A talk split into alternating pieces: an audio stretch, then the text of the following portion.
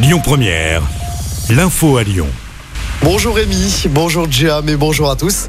Une manifestation à Lyon à l'occasion de la journée mondiale de la santé et de la sécurité au travail. La CGT appelle à la mobilisation.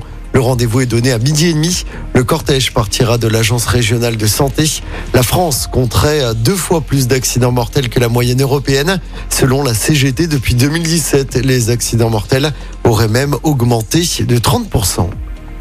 Autre mobilisation aujourd'hui, celle des internes en médecine. Ils sont appelés à se mobiliser pour une journée sans interne. Mobilisation pour dénoncer la dégradation de leurs conditions de travail. Ils demandent une revalorisation de l'ordre de 300 euros par mois, mais aussi une indemnité logement indexée sur les loyers et un décompte strict de leur temps de travail.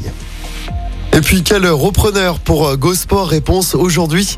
Le tribunal de commerce de Grenoble doit trancher entre une vingtaine de candidatures, notamment celle d'Intersport. On le rappelle, l'enseigne d'articles de sport a été placée en redressement judiciaire au début de l'année en raison d'une insuffisance d'actifs. GoSport en France, c'est 2200 salariés. Plusieurs membres de l'ultra-droite interpellés hier soir à Lyon.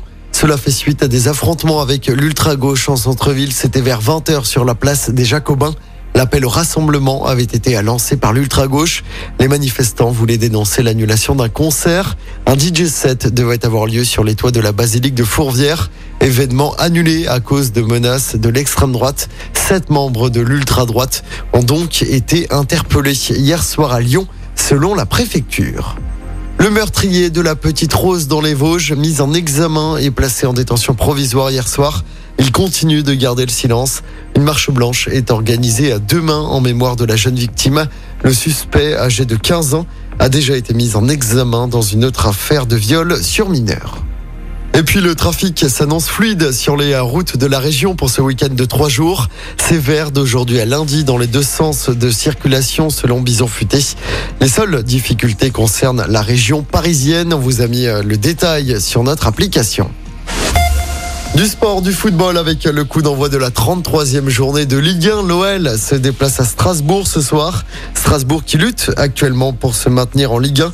De son côté, l'OL est septième à 6 points des places européennes. Victoire obligatoire pour les Gones. Strasbourg-Lyon, coup d'envoi du match à 21h. Écoutez votre radio Lyon Première en direct sur l'application Lyon Première, lyonpremière.fr et bien sûr à Lyon sur 90.2 FM et en DAB+. Lyon Première